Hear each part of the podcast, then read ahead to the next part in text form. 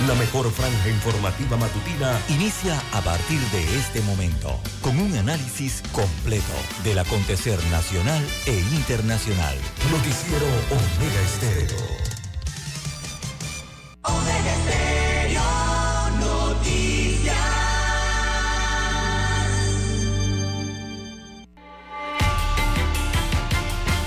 A continuación, los titulares, con los hechos que son noticias hoy.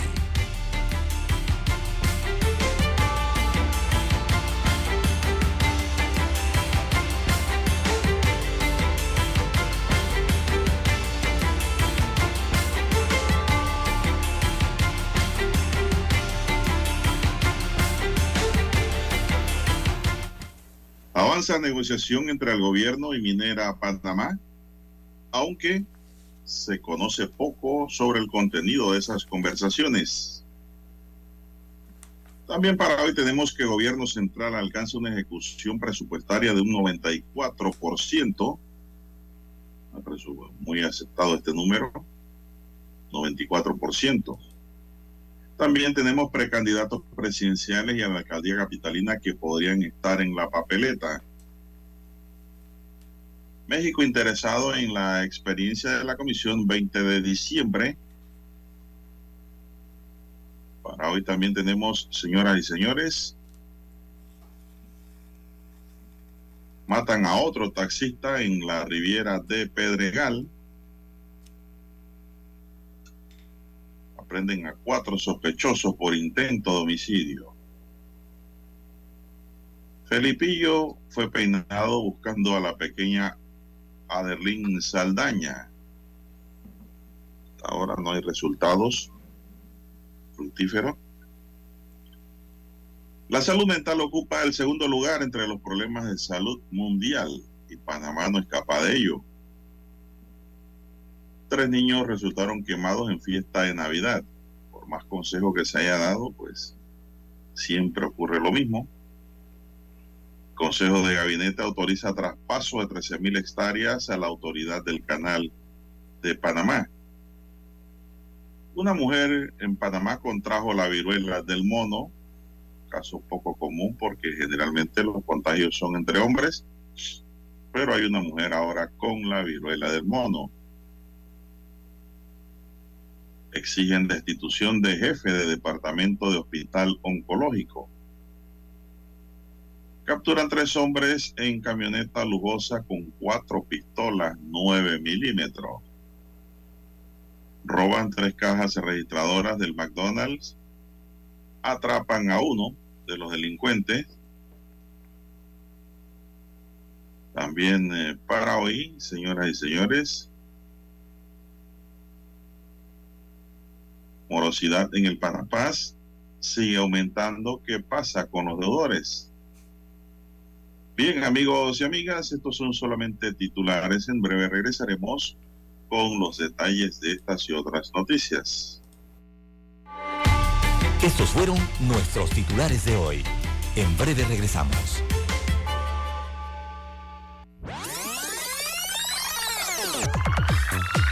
Omega Stereo tiene una nueva app. Descárgala en Play Store y App Store totalmente gratis. Escucha Omega Stereo las 24 horas donde estés con nuestra nueva app.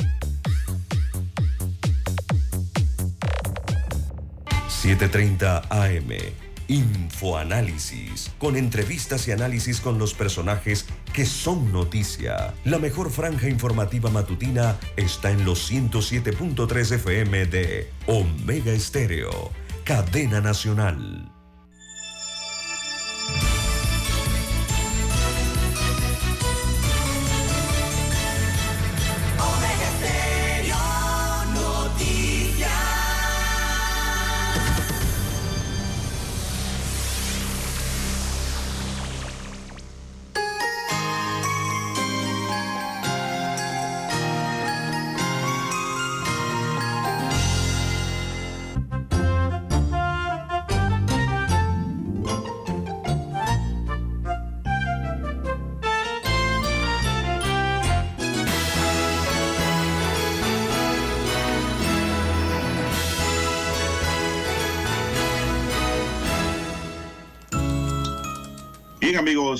Muy buenos días. Hoy es jueves 29 de diciembre del año 2022. Se nos acaba el año.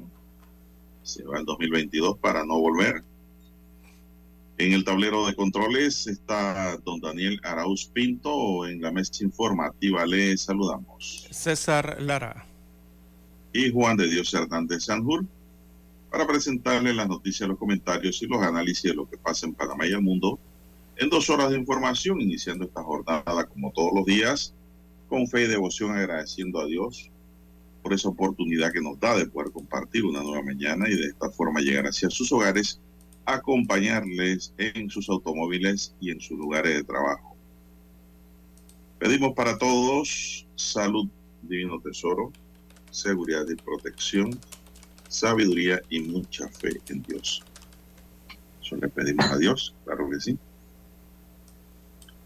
Mi línea directa de comunicación es el WhatsApp doble seis catorce catorce cuarenta y cinco. Ahí me pueden escribir al doble seis catorce catorce cuarenta y cinco.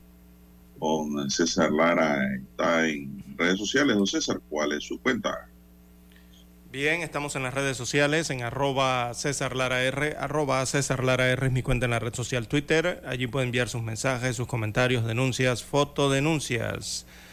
Reporte del tráfico temprano por la mañana, todos esos incidentes, accidentes, usted los puede enviar allí, información que le sirve de datos eh, para tomar mejores decisiones al resto de los conductores. Buenos días, don Daniel Araúz, en el control maestro, allí en la técnica, a usted, don Juan de Dios, en la unidad remoto, y a todos los amigos oyentes a nivel de la República de Panamá, los que ya nos sintonizan a través de las dos frecuencias que cubren el territorio nacional, las provincias, comarcas, el área marítima de Panamá cubierta también los que están en omegaestereo.com, cobertura a nivel mundial, los que ya han activado su aplicación de Omega Stereo, muy buenos días. Si usted no la tiene, bueno, usted la puede descargar desde su tienda Android o iOS. Y también los buenos días a los que ya nos sintonizan en su televisor. Omega Stereo llega al canal 856 de Tigo, televisión pagada por cable a nivel nacional. ¿Cómo amanece para hoy, don Juan de Dios? Para hoy 29 de diciembre. Bueno, muy bien, don César. Muy bien, gracias. 363 días del año han transcurrido, don Juan de Dios. ¿Se acuerda cuando contábamos todos los días, los años, eh, todos los, los, días del año, ¿no? Eh, de este 2022.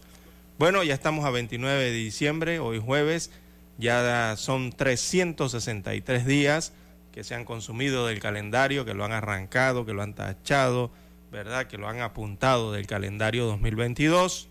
Estamos en la semana número 52 del año, esa que muchos ahorristas pensaban que nunca iba a llegar. Bueno, llegó y es más, ya sacaron sus ahorros a inicio de este mes. Semana número 52 también para los que siguen el informe epidemiológico. Y el día de hoy, don Juan de Dios, ya nos hemos consumido el 99.45% del año 2022. Este día 363 el 99%, 99.4.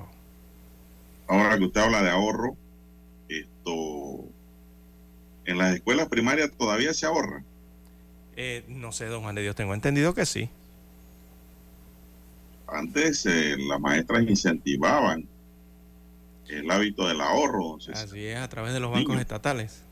Caja de ahorro principalmente, ¿no? Eh, pues los niños, recuerdo yo que les gustaba ahorrar. Ahora hay como un hábito de gastar. Así es. hay que fiscalizar eso, controlar hay que incentivar a niños a ahorrar. Y precisamente, precisamente Sí, precisamente hoy, don Juan de Dios, ya que habla de números y de ahorros y dinero y gastos, eh, precisamente hoy, 29 de diciembre, cumple, eh, es un aniversario más de fundación de la Contraloría General de la República de Panamá, don Juan de Dios. Eh, fue fundada en 1930, su ley orgánica, su primera ley, ¿no? Cumplen 92 años, están de celebraciones el día de hoy la Contraloría General de la República, que bueno, precisamente esas leyes eh, eh, orgánicas están sufriendo eh, modificaciones, ¿no? Recientemente con estas leyes de la Contraloría. Bien, arranque, don Juan de Dios, el noticiero. Bueno, a partir de mañana viernes 30 de diciembre se registrará aumento en los precios del combustible en Panamá. De acuerdo a la tabla presentada por la Secretaría de Energía, se informa que el litro de gasolina 95 octanos costará .96 centavos, tiene un aumento mínimo de .02, mientras que la gasolina 91 octanos estará a .92, tiene un aumento de .011 centavos. Eh, por su parte, el litro de diésel tendrá un precio de, dice aquí, de 1.46 en las provincias de Panamá y Colón. Hay que tomar nota porque según las cifras, en galones de gasolina de 95 octanos ahora costará 3.62. Es decir, eh, un aumento de 7 centavos mientras que el galón de gasolina de 91 octanos tendrá un costo de 3.47, sube 5 centavos. El diésel será de 3.96 el galón, alto don César, un aumento de 22 centavos. A pesar de que pues, los precios mencionados se dan, el gobierno mantiene un subsidio de 3.25 el galón eh, hasta el 15 de enero de 2023. Así es. Eh, 362 es la de 95 octanos, ¿no, don Juan de Dios? Sí. 362 menos 325 del subsidio. Eh, por galón el subsidio viene siendo 37 centésimos eh, para la gasolina de 95 octanos. Esos 37 centésimos son los que le subsidia el Estado eh, a los contribuyentes, allí a los conductores cuando van a llenar su tanque de combustible de 95 octanos. Por cada galón son 37 centavos de subsidio. Usted lo multiplica por la cantidad de galones que le echa al, al vehículo, ¿no? Y la de 91 octanos, ¿en cuánto está? ¿En 3? Eh, se me movió el cuadro aquí. 341 creo que dijo. 347. 347, vamos a ver rapidito aquí, 347 menos 325. Tenemos que el subsidio para la de 91 octanos es de 22 centésimos. Ese es el subsidio que se entrega producto de eh, los 325, don Juan de Dios. Así que son 22 centésimos por cada galón. Es el subsidio para la gasolina de 91 octanos. Y el diésel me dijo que estaba en cuánto, don Juan de Dios? 396. 396 menos 325, rapidito aquí en la tabla de multiplicar, eh, son no, 71 centésimos. El, el diésel es el que tiene mayor subsidio, don Juan de Dios. Imagínese. 71 centésimos por cada galón de diésel es el subsidio que se les estará entregando a los contribuyentes eh, en hasta el 15 de enero, ¿no? Que está vigente la resolución para estos subsidios, don Juan de Dios. Sí, 71 pero centésimos pienso que esa, eso van a tener que entenderlo, don César. ¿eh? Desde ya. Eso el gobierno debe ir pensando ya en extender ese subsidio. Así no es, don seis meses Dios. más. Eh, no hay buenas noticias. Seis meses más, debe ser, don César. Seis meses más con ese subsidio a 3.25 porque pensábamos que el combustible iba a bajar, inclusive igualar la tabla o bajar Casi a menos rozó, 3.25, pero esto empieza a subir. Sí, eh, las malas not- la- las noticias a nivel internacional desde inicios de este mes, don Juan de Dios, eh, las proyecciones en los costos de los combustibles o las gasolinas refinadas a nivel internacional, la tendencia mm, eh, tenía era moderada, ¿no? Y hacia un aumento a inicios del año 2023. Eh, parece que la tendencia se va a cumplir, don Juan de Dios, el próximo mes. Eh, rozó, casi que rozó, don Juan de Dios, los tres balboas con 25 centavos.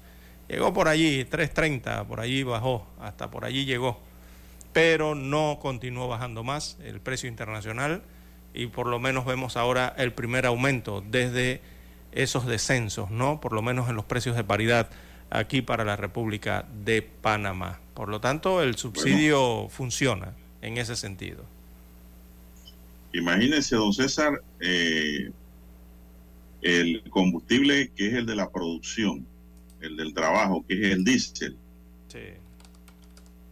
Eh, se, se están ahorrando el consumidor 70 centavos por galón, don César. con el subsidio. Multiplíquelo por 10, son, imagínese usted, ¿no? 10 galones. 7 dólares. 7 dólares en 10 galones. Y regularmente 14, un vehículo 20. diésel, sí, un vehículo diésel en Panamá tiene un, un tanque de, eh, para combustibles de alrededor dentro de 18 a 24 galones. Son las capacidades más o menos de mm, promedio de un tanque de combustible para un au- vehículo 4x4, por ejemplo, ¿no? Eh, pick-up 4x4 o, o camiones, Y- eh, microcamiones para arriba. Así que multiplíquele eso por 71 centavos. Es un ahorro importante, ¿ah? ¿Cómo no? ¿Cómo no? Bueno, yo pienso. Mire que yo, yo, yo, yo no estoy usando diésel ahora mismo, pues, precisamente porque el precio está más alto, a pesar de que yo soy consciente, ¿no? De que está a 3.25 igualado todos los precios, pero ese precio del diésel está muy caro. Bueno, don César, vamos a hacer una pausa, don Dani, para regresar con otros temas.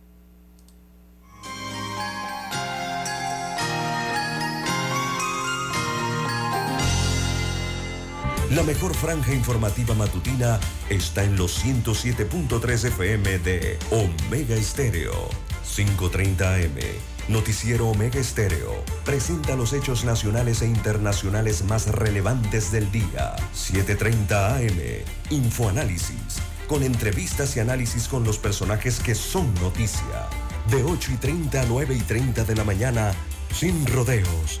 Con Álvaro Alvarado. De lunes a viernes por Omega Estéreo. En centrales telefónicas, la casa del teléfono es tu mejor opción. Te asesoramos y ofrecemos buena atención. Con años de experiencia, trabajando para ti.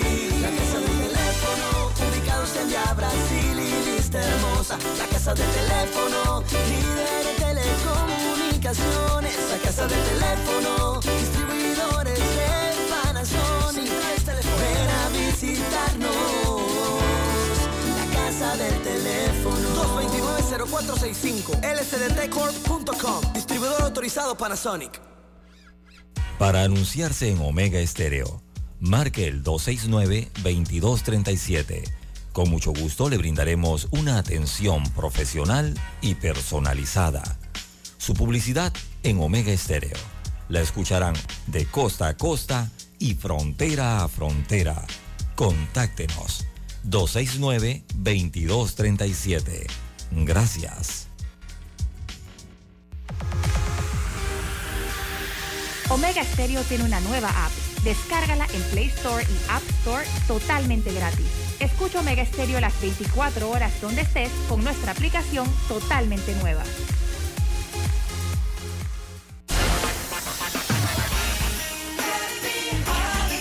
Omega Estéreo.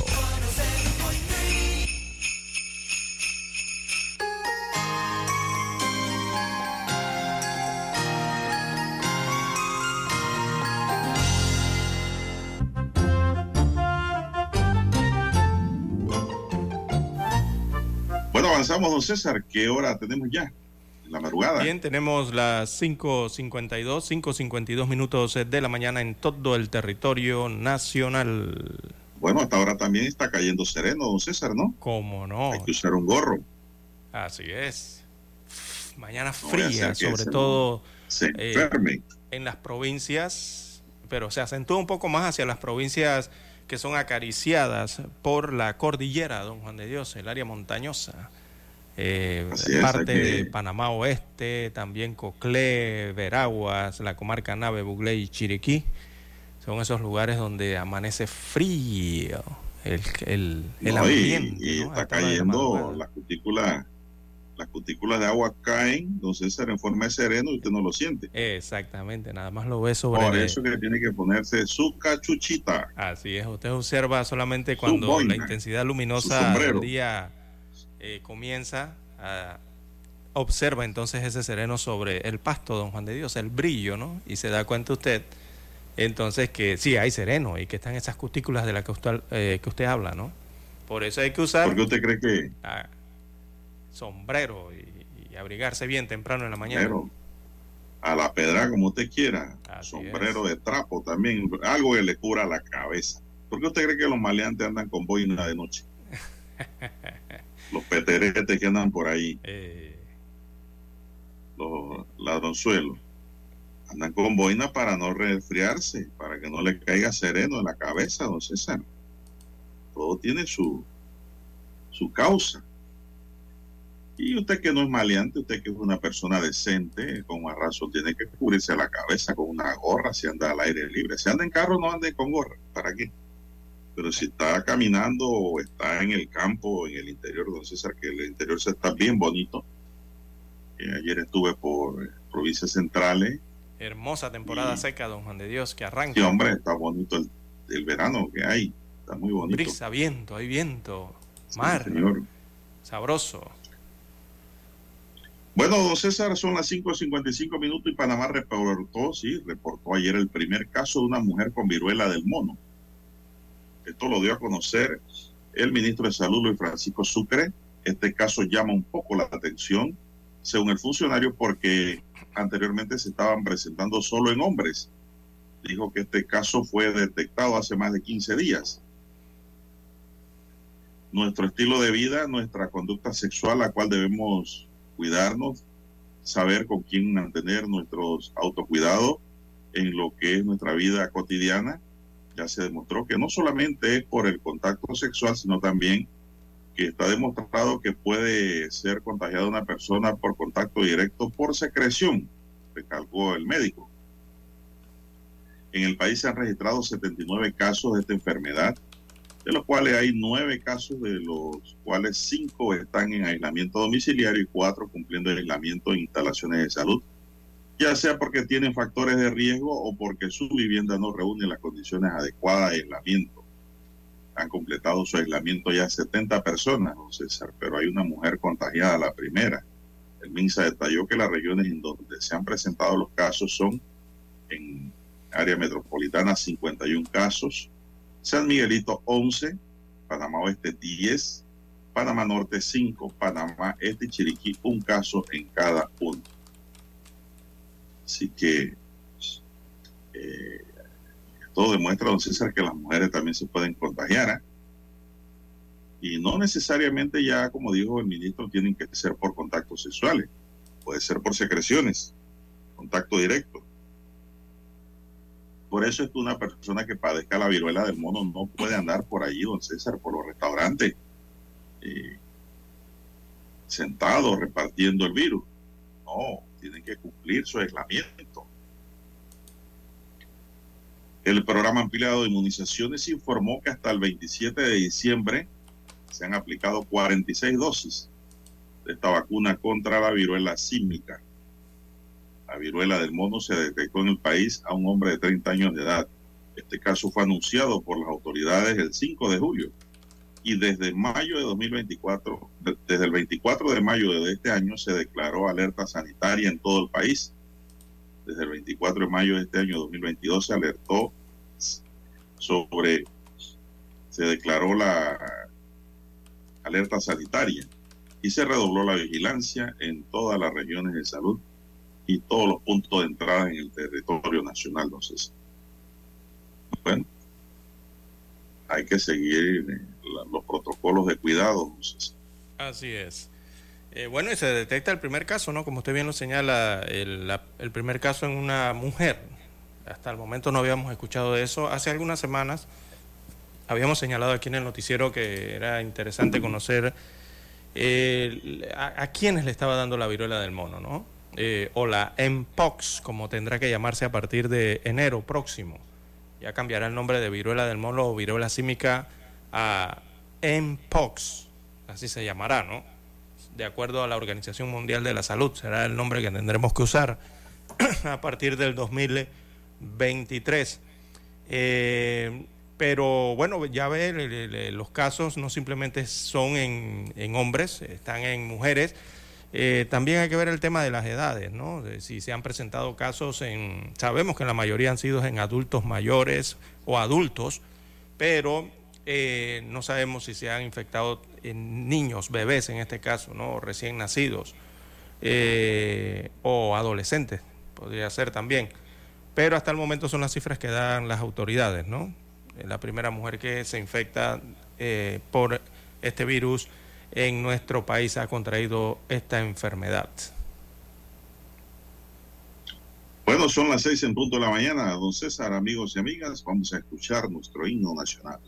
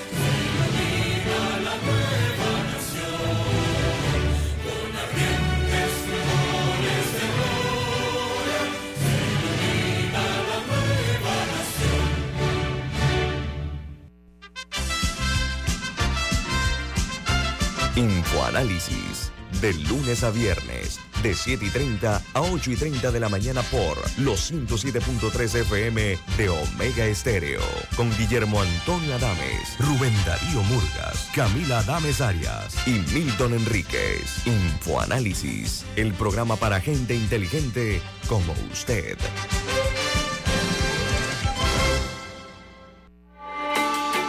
Noticiero Omega Estéreo.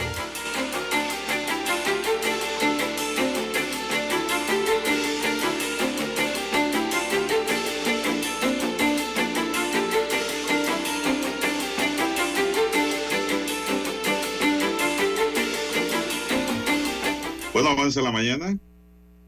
Avanzamos con más noticias. Ejecutivos de Fier Quantum y el ministro de Comercio e Industria, Federico Alfaro, se han sentado por tercera ocasión consecutiva desde el 26 de diciembre para dar seguimiento a las negociaciones entre la mina Cobre Panamá operada por su subsidiaria Minera Panamá y el gobierno panameño.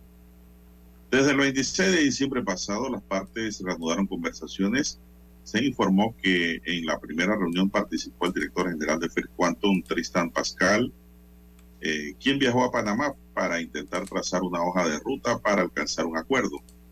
Pero pocos detalles se conocen sobre el contenido de las conversaciones o cómo avanzan las negociaciones que se percibían atoradas, al punto que el gobierno ordenó a la mina suspender las operaciones comerciales.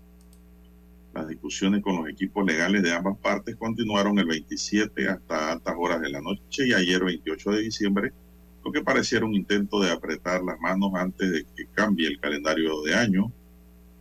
El Ministerio eh, de Comercio publicó una breve nota de prensa después de que hiciera de lo que hiciera la minera en la que detalla que las reuniones con Pascal y su equipo de asesores se reanudaron a petición de la empresa para conversar sobre el futuro de la mina en Panamá. César. bueno, ahora hay, pero nadie sabe que son muy herméticas, ¿eh? Eh, muy poco se, se habla allí al respecto. Eh, pero lo cierto parece ser que es que están en medio de una negociación, eso es evidente, ¿no? Y en una negociación eh, quizás no se conozcan todo, digo, las partes no van a mostrar todas sus cartas, ¿no? Como siempre ocurre en las negociaciones. Por lo menos el acercamiento es bueno, eh, don Juan de Dios, para tratar de lograr una resolución o una solución a esta problemática, sea a través de un acuerdo, que sería la mejor, eh, la mejor solución, ¿no? pero se conoce muy poco.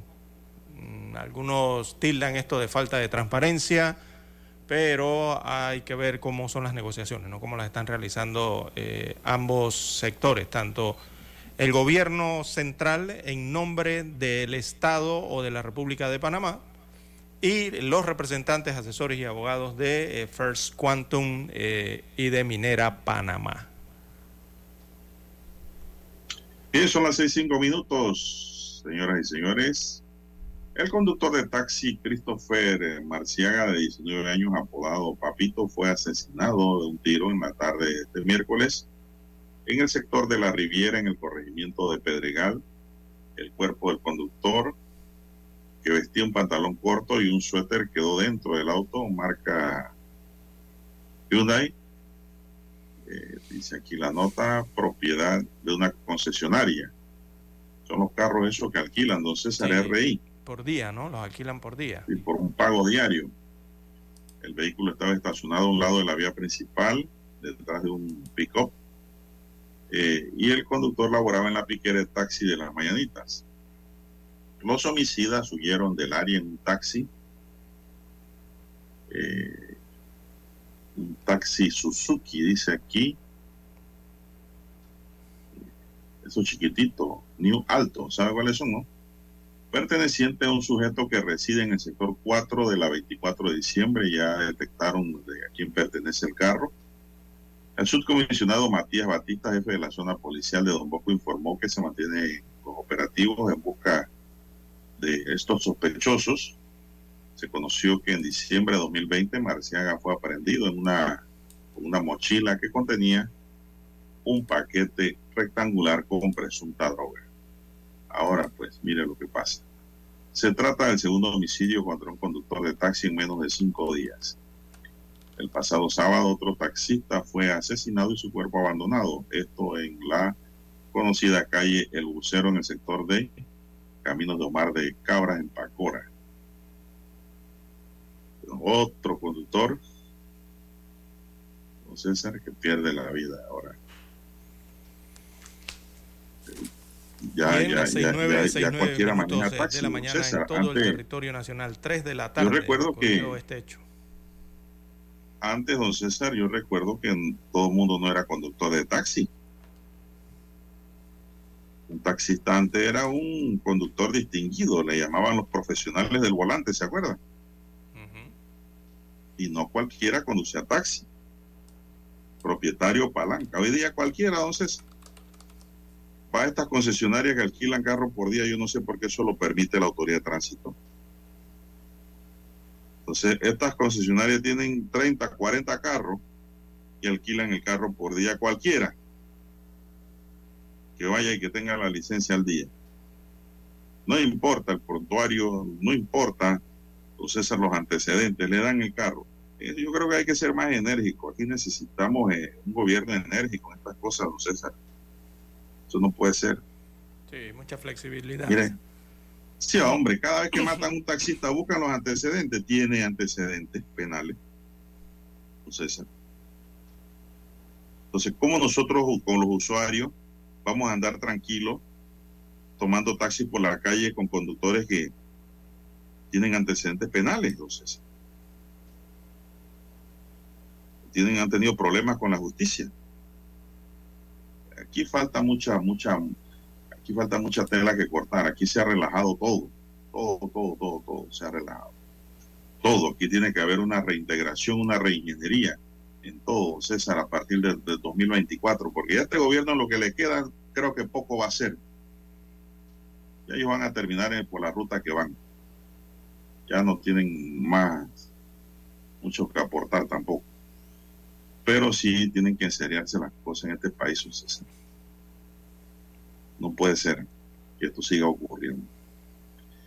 Son las seis, nueve minutos, señoras y señores, en su noticiero Omega Estéreo, el primero con las últimas.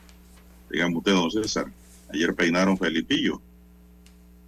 Sí, en búsqueda de... Siguen buscando a una menor. Bueno, en ese peine el fiscal superior de homicidio y femicidio de San Miguelito, Adesio Mojica, dijo que el Ministerio Público permanece realizando múltiples diligencias para dar con el paradero de la niña Aderlin Mailene Llerena Saldaña, nueve años, desaparecida el 13 de septiembre en Las Trancas. Mojica adelantó que hoy se realizaron, pues, o sea, ayer cuatro diligencias, allanamientos en residencias junto con unidades de la DIJ en Felipillo y la 24 de diciembre. Estas diligencias se realizaron tras una llamada que informaba que supuestamente la menor había sido vista en una de las residencias de este sector.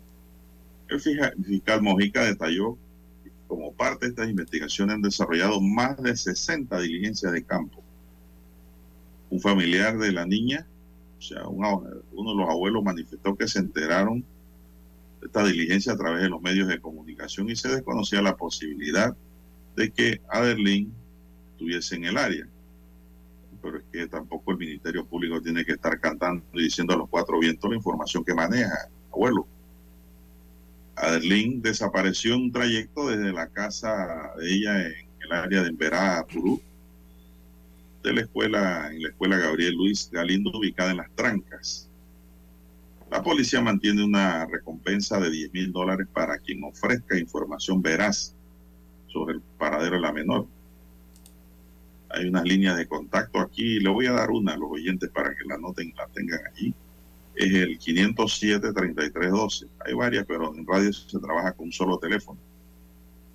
Esas son técnicas de radio, ¿no? Teléfono 507-3312. Es el número de la policía donde pueden llamar o del Ministerio Público. Si saben del paradero o tienen sospecha, ¿no? Son las seis, doce minutos, don César. Esto continúa en un misterio. La desaparición de esta niña, don César. Hay que cuidar y proteger a los menores. Hay que tener mucho cuidado. No descuidarse para nada. Vamos a la pausa, don Dani. Seis, doce minutos. La pausa y regresamos con más noticias.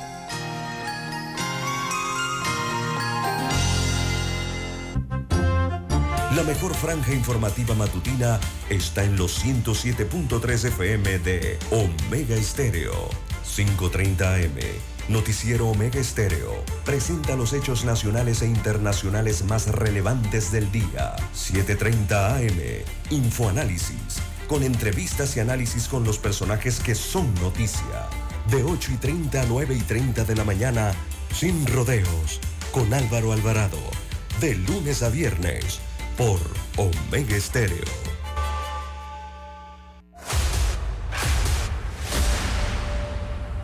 Desde los estudios de Omega Estéreo, establecemos contacto vía satélite con la voz de América.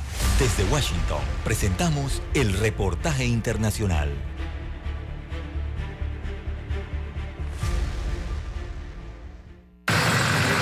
La decisión de la Corte Suprema de Estados Unidos que extiende la vigencia del título 42 generó más ansiedad entre los inmigrantes en la frontera sur y los organismos de apoyo humanitario sostienen que la crisis se agrava. Tras el fallo, solo queda una opción para quienes buscan refugio en Estados Unidos. Se trata del parol o perdón humanitario para casos extremos. Dándole prioridad a ciertos casos como emergencias médicas. Eh, o algunos grupos particularmente vulnerables, ¿no? La excepción al título 42 se logra por una colaboración de organizaciones no gubernamentales en México y la administración Biden tras llenar una encuesta. Son para los registros internos de cada organización que la emite, ¿no? No están directamente relacionadas con CBP ni con ningún proceso, digamos, gubernamental. Aunque muchos son los aspirantes, pocos serán elegidos, advierten los activistas. Un estudio encabezado por la Universidad de Texas estima que en 10 ciudades limítrofes había, en noviembre pasado, casi 45 mil personas registradas buscando esa excepción para entrar a Estados Unidos a pedir asilo.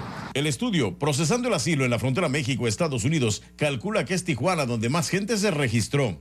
Los albergues no dan abasto. Nosotros mismos en la calle, aguantando hambre, sed. Otra familia esperó un año y cuatro meses antes de que aduanas y protección fronteriza les llamara. Sí nos tocaba, pero se, se equivocaron. Los devolvieron, pero confían en pasar pronto. Los activistas llevan meses advirtiendo sobre esta crisis. No es que yo les diga no vengan, pero bueno, en estos momentos esa es la situación. No, la frontera sigue cerrada. Se admiten pocos casos. Y así seguirá, por lo menos durante seis meses más, bajo el título 42. El perdón humanitario no garantiza el asilo y este es otro argumento que utilizan las autoridades para tratar de disuadir a quienes buscan llegar a la frontera en medio de las nuevas dificultades que ha causado el clima extremo. Vicente Calderón, Voz de América, Tijuana. Escucharon vía satélite desde Washington el reportaje internacional. Desde el dominante Cerro Azul, Omega Estéreo cubre las provincias de Panamá, Colón, Darién, Panamá Oeste y las playas en los 107.3. Continúa desde el majestuoso Cerro Canajagua en los 107.5, cubriendo todas las provincias centrales hasta el imponente volcán Barú en los 107.3 para las provincias de Chiriquí, Bocas del Toro y Veraguas. Omega Estéreo para todo Panamá.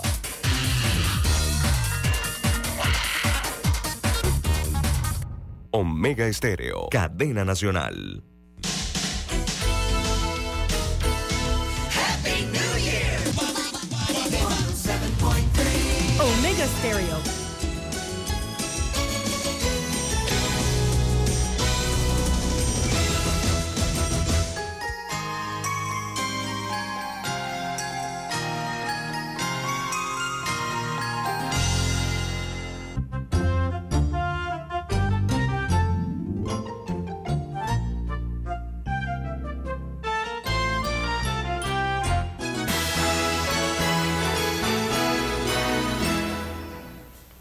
Avanzamos. Son las 6:17 minutos.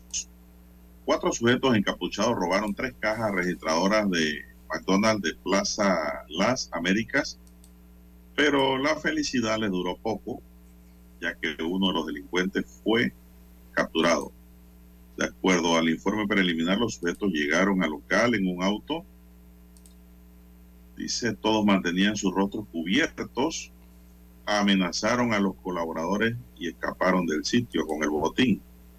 Al momento de la aprehensión se encontró dentro del vehículo usado en el robo tres cajas registradoras, una mochila, una cartera y fueron y fuera del vehículo dos celulares. El sujeto que fue capturado es residente en Pedregal. Pues más le conviene hablar, don César, colaborar que guardar silencio sobre este robo que se dio en esta empresa. Son las 6:18 minutos, don César. Así es. 6:18 Bien, minutos. eh, los usuarios del corredores, de los corredores y también de la autopista mantienen una morosidad de 6 millones de dólares con la empresa nacional de autopistas. según revelan los últimos informes de esta institución. Así que la deuda en total asciende a esa cantidad a 6 millones de dólares en infracciones por el no pago eh, en los corredores, o sea que los Panapas eh, están sin saldo y utilizan los corredores y bueno, les viene la infracción o la multa. Esto en el corredor norte y el corredor sur, según revela ENA.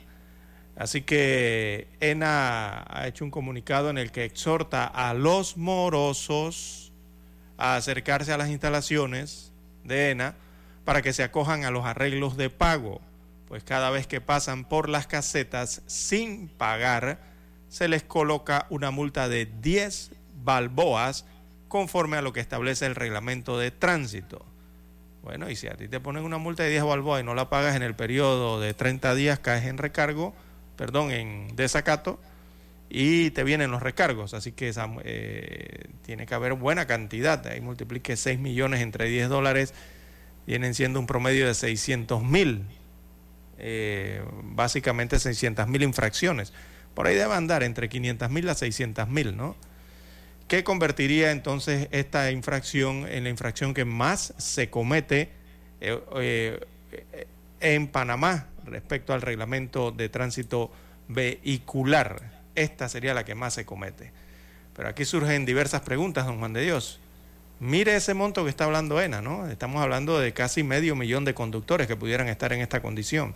Eh, y cómo logran, si no las pagan, y vemos que siempre existe esa cola de millones, ¿cómo es que logran sacar el revisado vehicular?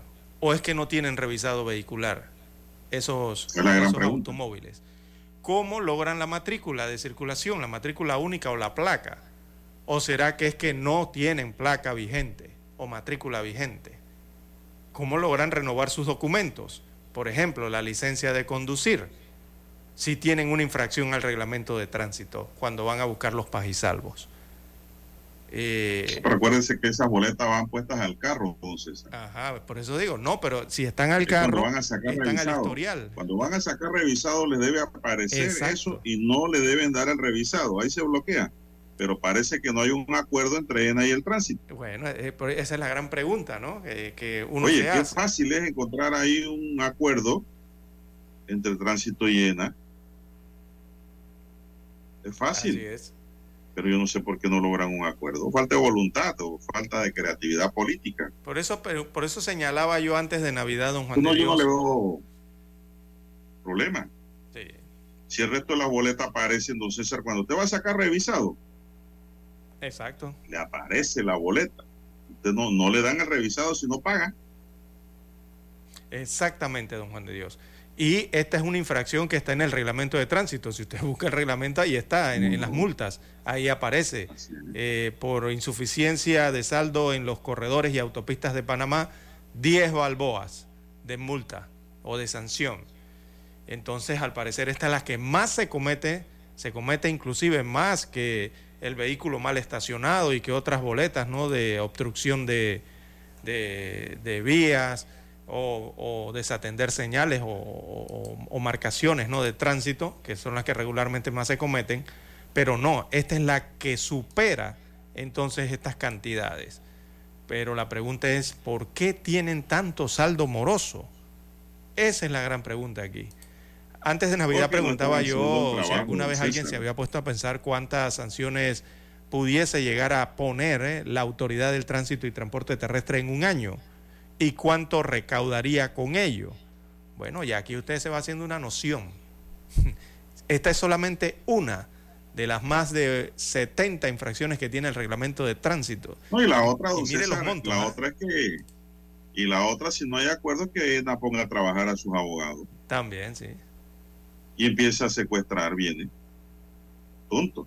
El mismo carro lo pueden secuestrar. Así es. El carro que paga y no paga y pasa y pasa y pasa cuando llega a un límite que ENA puede establecer, le abre un proceso ejecutivo. Punto. Se secuestra el vehículo. Así es. La recaudación de multas sería interesante conocer esta cifra, ¿no? Eh, yo creo que en el país... la persona debe más más de lo que vale el vehículo, se le secuestra otro vehículo. 15% del excedente salario mínimo, una finca, lo que tenga, hay que pagar, don César. Así es. Una de las cosas más bonitas que me dejó mi señor padre, y yo le aconsejo eso a todo el mundo también, es ser buen pagador. Así es. Eh, Todos los malapagas terminan mal. Así mismo es, don Juan de Dios. mire, yo creo que en el país no existe una institución eh, como la Autoridad del Tránsito y Transporte Terrestre que bata el récord de recaudación por multas, sanciones o infracciones año con año, don Juan de Dios. Yo creo que esta es la que más eh, bate esos récords. Eh, y en cierta parte porque, bueno, hay alguien que siempre comete una infracción al reglamento. Así que por eso vemos estas cifras y estas cantidades. Pero diría yo que la ATTT es una de las entidades recaudadoras que más garantizan recursos al Estado central, don Juan de Dios. Porque mire estas cifras. Ahora si nos vamos a, las otras, ¿no? De vehículos mal estacionados, líneas de no pare, eh, luces rojas, embriaguez, tantas otras que hay, ¿no? Ahí hay un problema. Hay un problema, don César, y es de que ENA tiene que buscar un convenio con la autoridad de tránsito para poder cobrar. ¿Sabe por qué? Porque si a mí me salen boletas de pago de, por paso de corredor en el vehículo al momento de revisar, yo voy y pago las boletas, pero no pago el saldo moroso a ENA. exacto. Es otra cosa. Por eso que tiene que haber, eh, ellos tienen que buscar un convenio. Y al tránsito le interesa que le paguen las boletas. A ellos no les interesa si a ENA le pagan o no. Pero por tratarse de una empresa estatal, a nosotros como panameños, como ciudadanos, y que somos usuarios de los corredores y queremos que los corredores estén en buenas condiciones, sí nos interesa que los malapaguen, los morosos, César, paguen a ENA. No sé. Así Yo no le veo problema para cobrar. Bueno, así está la situación. Bien, son las 6.25 minutos. Con ese tipo de infracción. Bien, las 6.27, 6.27 minutos de la mañana en todo el territorio nacional. Tenemos que hacer la pausa para escuchar los periódicos.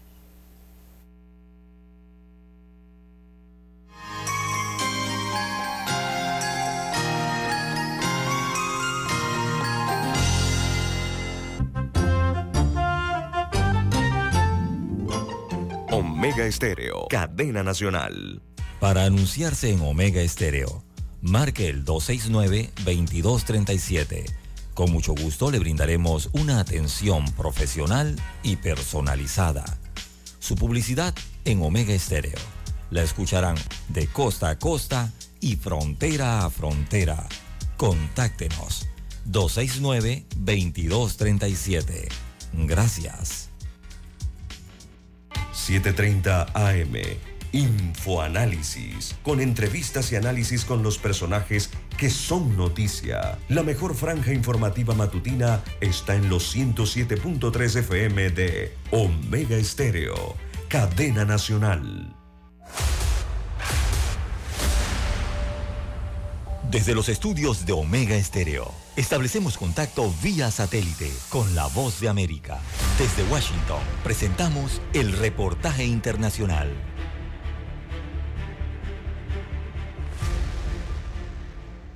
En Brasil empeora el estado de salud del considerado rey del fútbol, quien se encuentra hospitalizado desde noviembre. Edson Arante fue diagnosticado de cáncer de intestino en 2021 y según los reportes médicos, en los primeros días de diciembre, él había mostrado signos de que su salud podía mejorar, pero ahora el tumor le ha provocado disfunción renal y cardíaca, lo que generó que la salud del rey del fútbol se deteriorara severamente. Durante la Copa del Mundo de Qatar, los médicos también descubrieron que el cáncer había avanzado mucho en el cuerpo, con metástasis en el pulmón y el hígado. Edgar Maciel, São Paulo.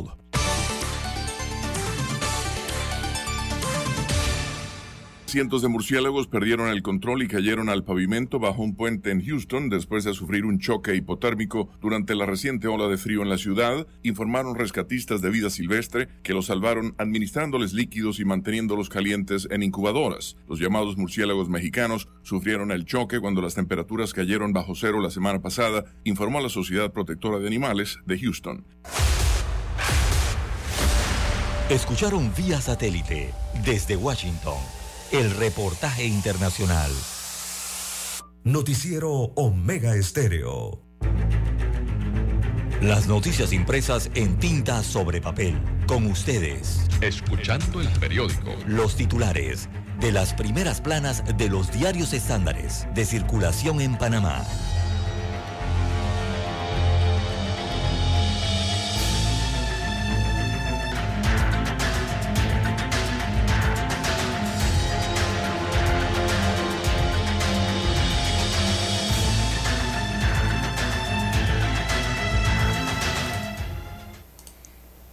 Bien, amigos oyentes, el diario La Prensa titula para este jueves 29 de diciembre del año 2022, 46 millones de dólares ha pagado la mina en regalías en el año 2022.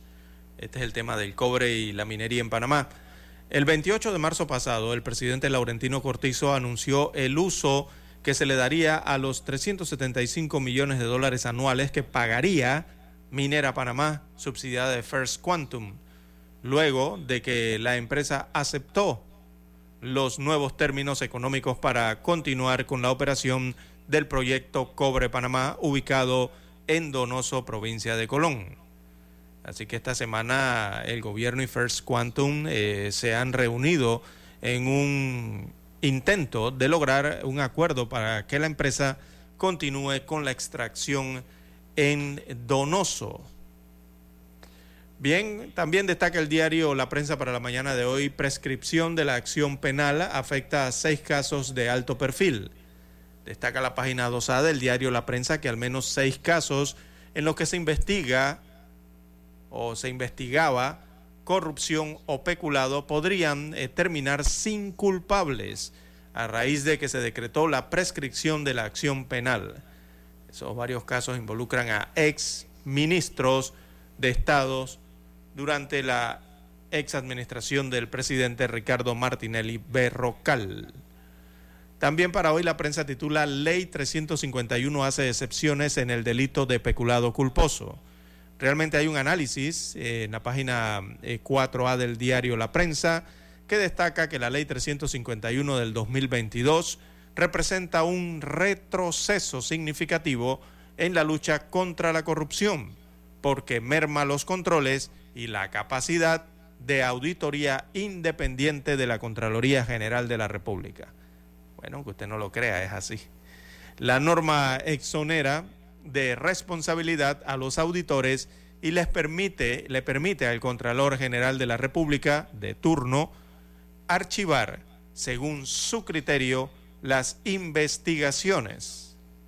Además, la ley modifica implícitamente el Código Penal ya que quedan excluidos los funcionarios de la Contraloría del delito de peculado culposo.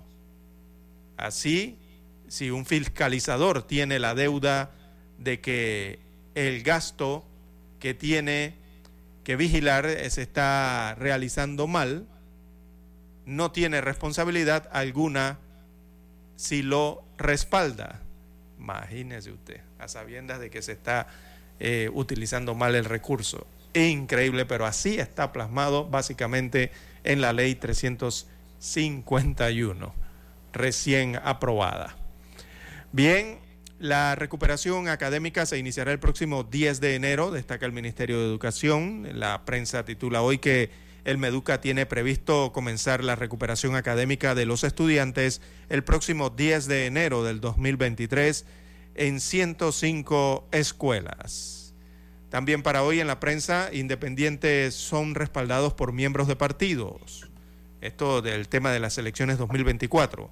Así que del 15 de agosto al 25 de diciembre pasado, un total de 627.957 ciudadanos inscritos en partidos políticos había apoyado con su firma a algún precandidato de libre postulación a los diferentes cargos de elección popular. Así lo revela un informe que plasma hoy el diario La Prensa, informe del Tribunal Electoral. También en panorama, en cambio democrático, se mantienen 14 de los 15 diputados disidentes. Eh, solamente uno se fue.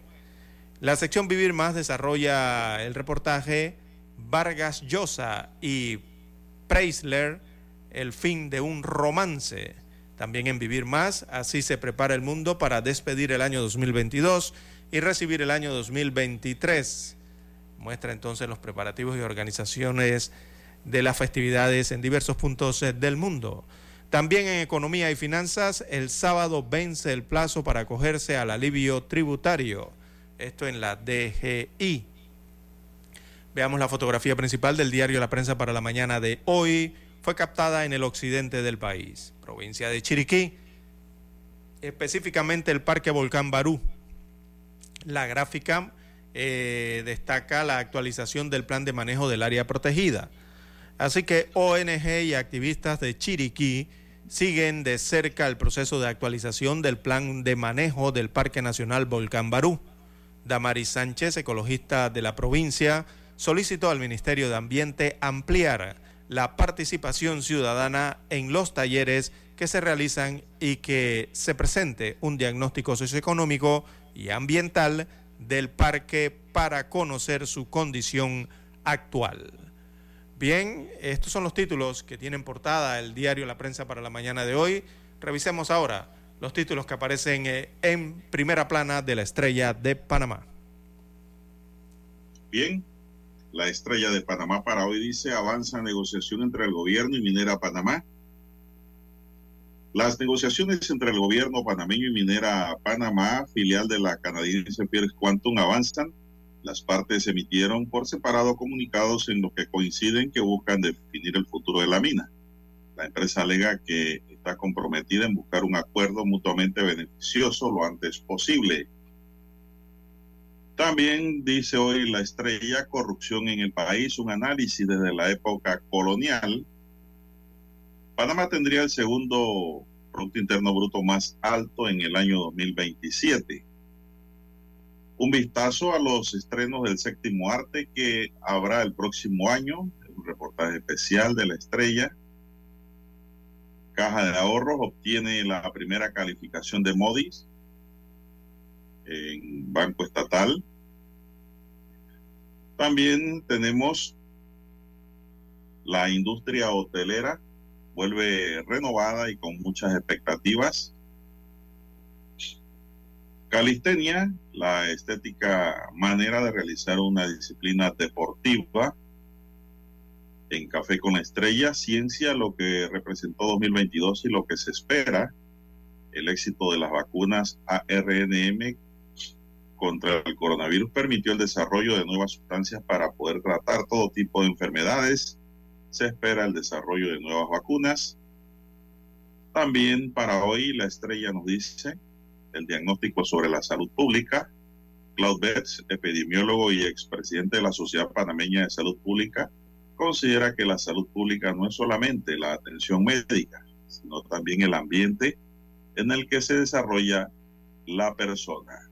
Señoras y señores, estos son los titulares de la Estrella de Panamá y concluimos así con la lectura de los titulares correspondientes a la fecha. Hasta aquí. Escuchando el periódico. Las noticias de primera plana, impresas en tinta sobre papel.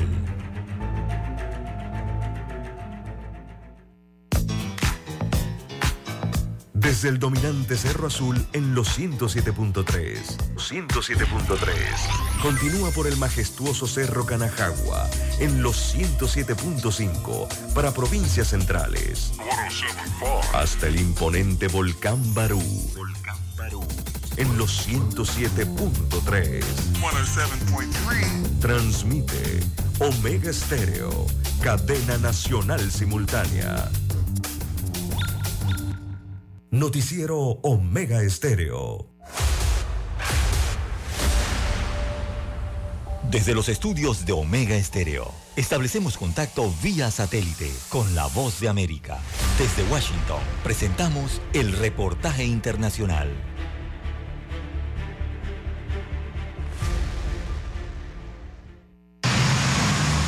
Aunque organizaciones nacionales e internacionales han señalado violaciones a derechos humanos por parte del gobierno en El Salvador, más del 80% de los ciudadanos afirman estar de acuerdo con el presidente Bukele. Ha hecho lo que ningún presidente ha hecho, ¿verdad? La más reciente encuesta de la firma Sid Gallup mostró una aceptación del 86% para Bukele, por encima de otros presidentes de Latinoamérica. Durante 2022, al menos tres encuestas locales aprobaron su gestión, sobre todo en aspectos relacionados al manejo de la pandemia y a las medidas para el control de las pandillas. De todo lo que es este, en cosas de las delincuencias, todo eso, eh, ningún gobierno lo había hecho y yo he visto que él ha puesto todo bien en, orden. Las nuevas generaciones vienen, en verdad, mejor porque van a tener un miedo a meterse a, cosas que no se deben. Algunos analistas opinan que factores como el manejo mediático de la imagen del presidente influyen en la percepción de la gente. Hay un aparataje comunicacional impresionante a través de videos de YouTube, sobre todo a través de cuentas en Twitter que replican lo que él dice, y creo que eso tiene muchísimo peso. Según el analista, a nivel internacional, la percepción está dividida. Algunos sectores lo ven como un presidente autoritario, mientras que otros se inclinan a seguir su modelo. Particularmente en nuestra cultura latinoamericana, populista, demagoga, cuando ve que algo funciona lo tienden a copiar. El régimen de excepción es una de las medidas mejor puntuadas de las encuestas, mientras que la peor evaluada es la implementación del Bitcoin. Claudia Saldaña, Voz de América, El Salvador. Escucharon vía satélite desde Washington el reportaje internacional.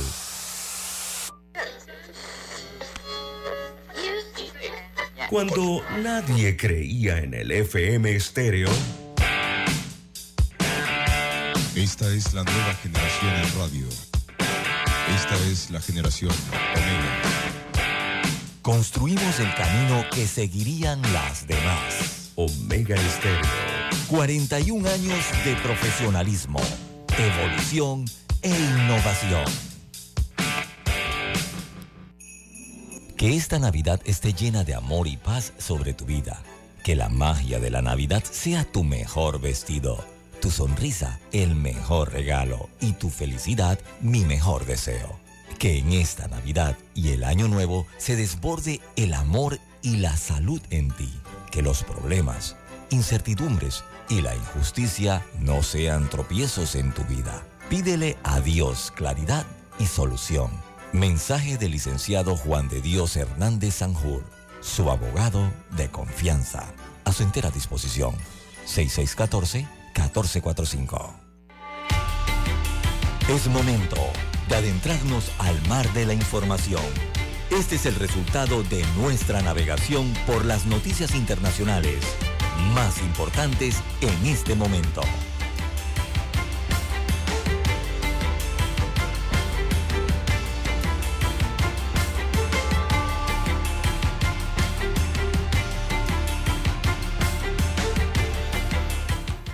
Bien, amigos y amigas, vamos a dar un breve recorrido por plano internacional. Y el gobierno de China ha criticado ayer miércoles la decisión de las autoridades.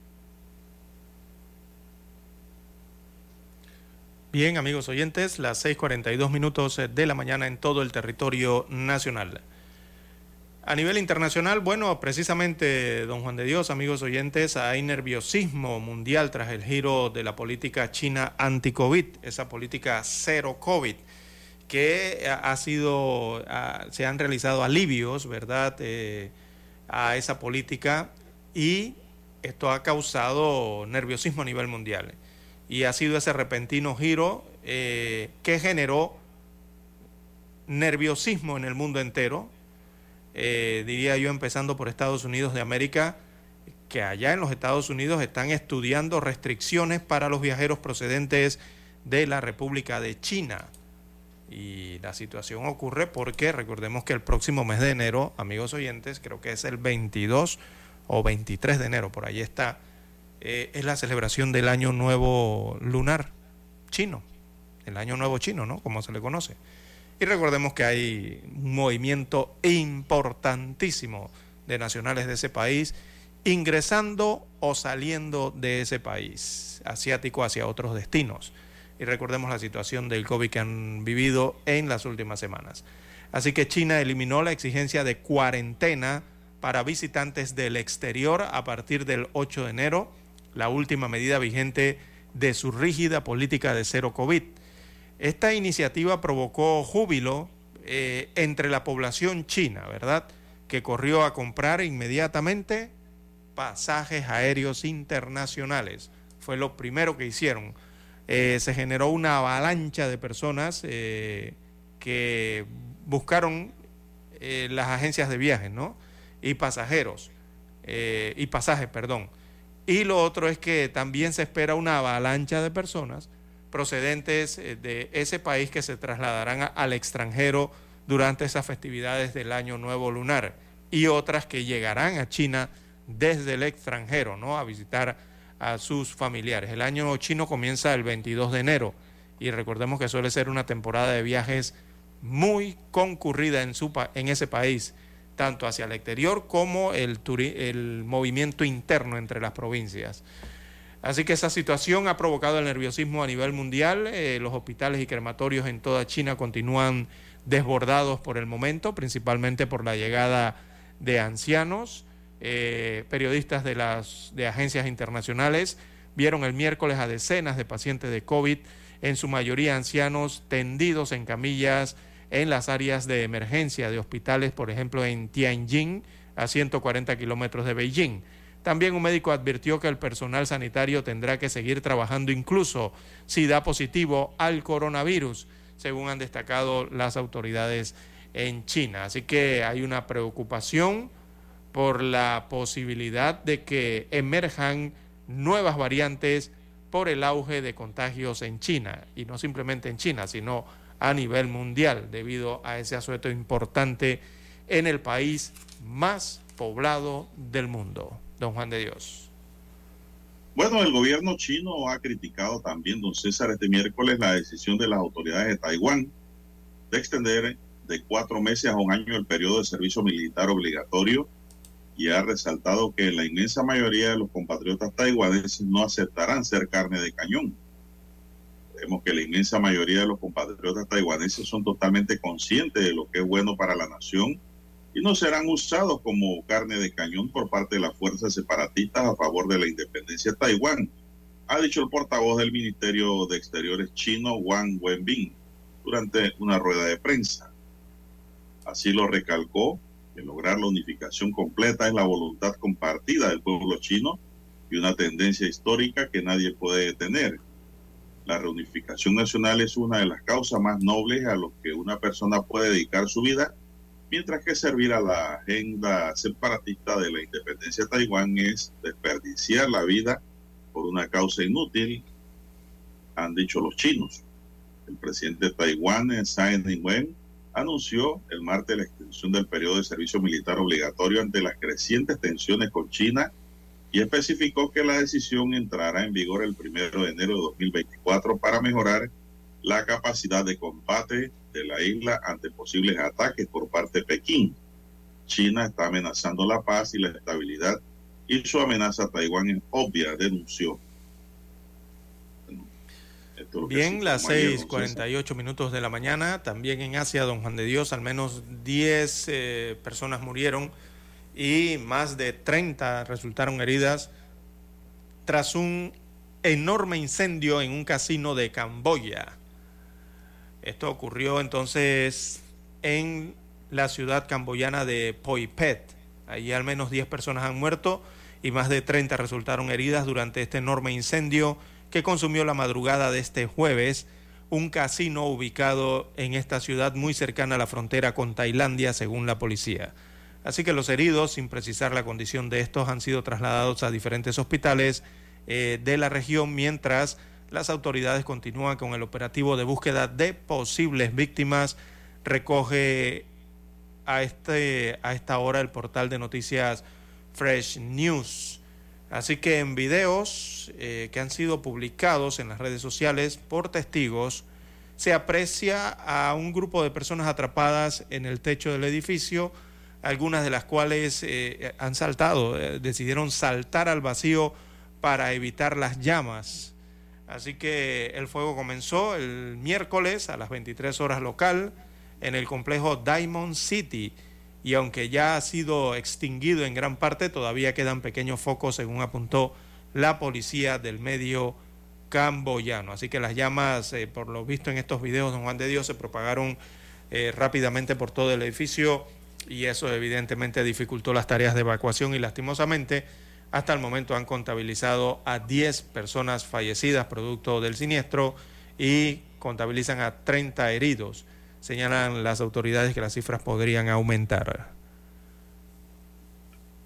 de la ultraderecha radical que desde hace dos meses acampa a las puertas de los cuarteles y exige sin ningún pudor un golpe militar, es desde ya un incómodo ruido de fondo en Brasil, que este primero de enero asumirá Luis Ignacio Lula da Silva como nuevo presidente. El movimiento golpista investigado por la justicia irrumpió el día después de las elecciones del 30 de octubre en las que Lula derrotó al presidente saliente Jair Bolsonaro por un estrecho margen de 1,8 puntos porcentuales. Estos grupos ultras que nacieron en Brasil junto con la llegada al poder del capitán de la Reserva del Ejército todavía se niegan a reconocer el resultado de las urnas y claman por una intervención militar que impida la investidura de Lula.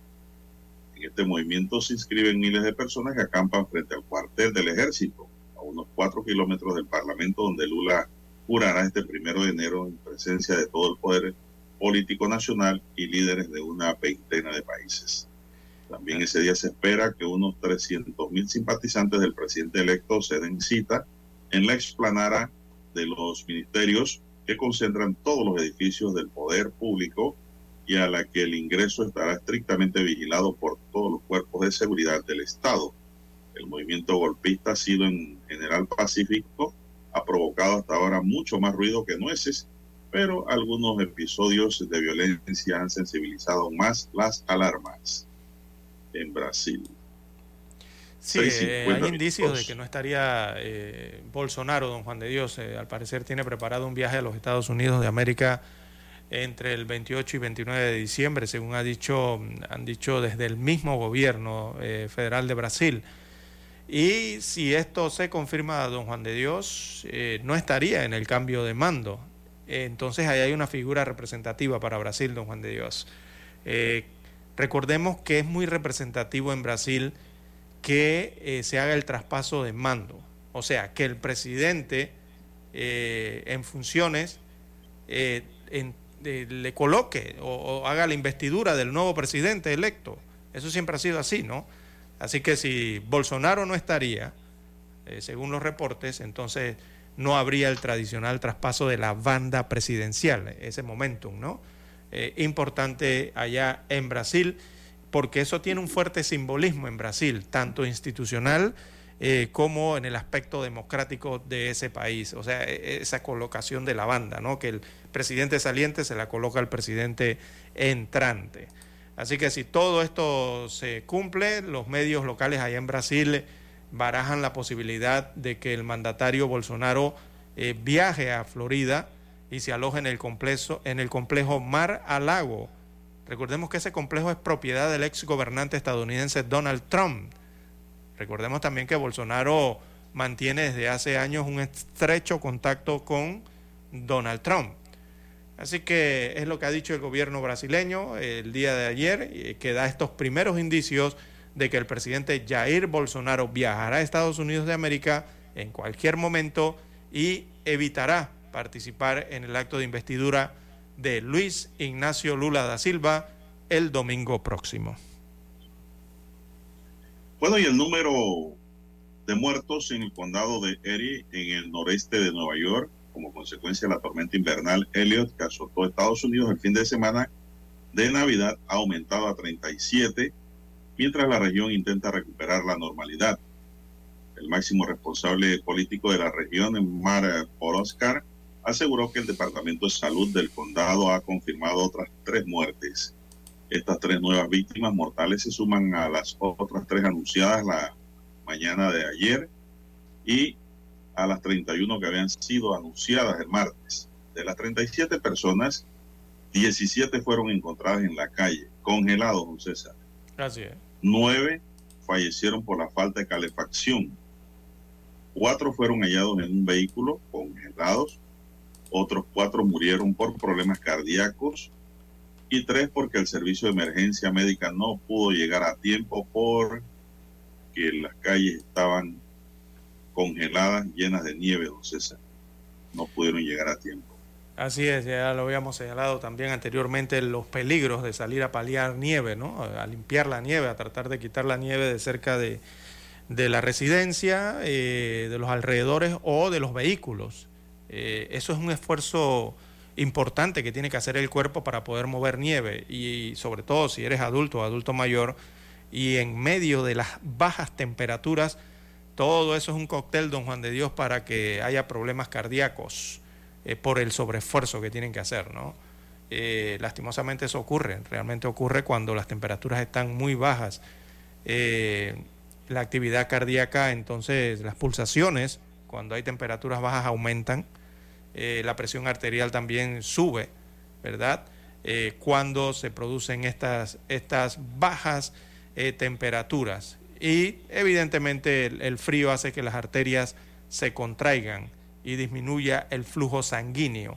Por eso es que ocurren esos paros cardíacos, esos infartos en personas eh, que intentan simplemente limpiar, ¿no? Eh, cuando están estas nevadas. Y las recomendaciones es que no lo hagan. El resto es porque, bueno, en los vehículos, don Juan de Dios, ocurre la misma situación también con las arterias o en accidentes de tránsito.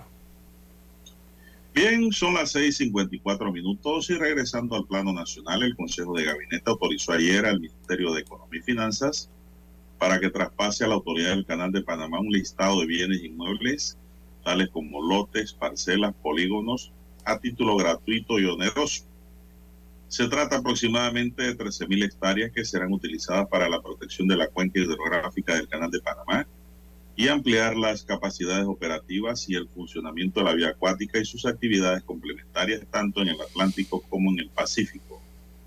Por otro lado, el Consejo de Gabinete también autorizó a la empresa de transmisión eléctrica SA para que celebre la adenda al contrato suscrito con la empresa Cobra Instalaciones y Servicios SA para el montaje, puesta en servicio y obras civiles para los reactores 230 kilovatios en las subestaciones de Huasquitas y Changuinola.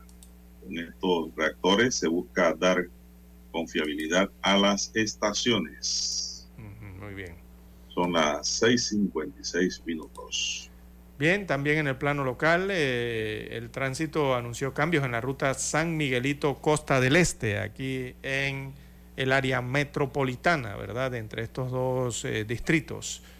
Eh, hay una prestataria a la cual eh, la Autoridad del Tránsito y Transporte Terrestre les ha dado la operación de esta ruta. Han anunciado que se realizarán cambios paulatinos a partir del 3 de enero del próximo año en esa ruta de transporte de San Miguelito Costa del Este, operada por la prestataria Transportes Unidos de Panamá Viejo SA. Esa es la Tupasa. Eh, y esto está creando una polémica, don Juan de Dios, y va a generar algún tipo de complicaciones eh, o, desacuerdos, porque tu pasa seguirá brindando el servicio a un costo, a un precio determinado, pero también el Metrobús, eh, mi bus, también dará ese servicio entre San Miguelito y Costa del Este, pero a otro precio el pasaje. Así que eso seguramente va a levantar los ánimos o va a caldear los ánimos de los usuarios del transporte eh, público, sobre todo de estas rutas entre San Miguelito y Costa del Este. La 659. Eh, tu pasa tiene la autorización formal, don Juan de Dios, para ofrecer el servicio eh, con una tarifa de 50 centésimos. El tránsito dice que ellos lo deben ofrecer de 4 y 30 de la mañana a 11 de la noche, según las confirmaciones o las informaciones oficiales. Eh, también el Metrobús, mi bus continuará operando con cambio de origen. Se refiere en cambio de origen es cambio de parada, ¿no? Y destino establecido desde la estación Cincuentenario del Metro de Panamá hasta Costa del Este y viceversa. O sea que los metrobuses que viajen de San Miguelito a Costa del Este, los usuarios tendrían que abordarlos en la estación Cincuentenario del Metro eh, para viajar hacia Costa del Este. Ya no los podrán abordar en otros puntos, ¿no? O en otras paradas, como se acostumbraba o, eh, eh, anteriormente. A partir de enero ya será de esta forma. Vamos a la pausa y regresamos.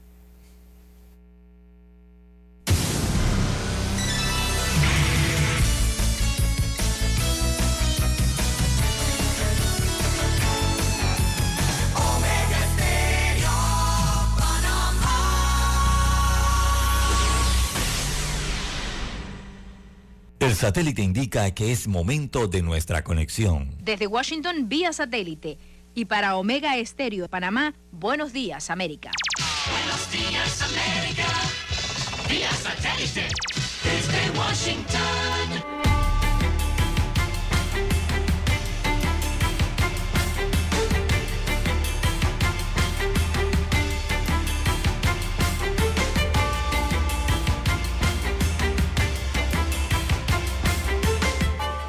Washington les informa Héctor Contreras. El transporte aéreo en Estados Unidos sigue colapsado como consecuencia de la que muchos consideran la peor tormenta invernal en décadas, y ya son más de 2.000 vuelos los que se han cancelado en las últimas horas. El informe con Jacopo Luzzi. Más de 2.500 vuelos fueron nuevamente cancelados. El frío polar sigue impactando al país y después de días de caos, el problema persiste en los aeropuertos. Los mayores impactados son los pasajeros de la aerolínea Southwest, que está viviendo uno de los peores colapsos en décadas. Los retrasos y cancelaciones han causado la rabia de miles de viajeros, algunos de ellos de viaje desde antes de la Navidad. Cuatro aeropuertos, dos aerolíneas, cuatro boletos de avión, tres días de retraso. Jacopo Luzzi, Voz de América, Washington. Y seguimos informando desde La Voz de América. Con un aumento en las deportaciones y una clara violación a los derechos humanos, califican organismos hondureños, defensores de migrantes, la vigencia de la medida del título 42.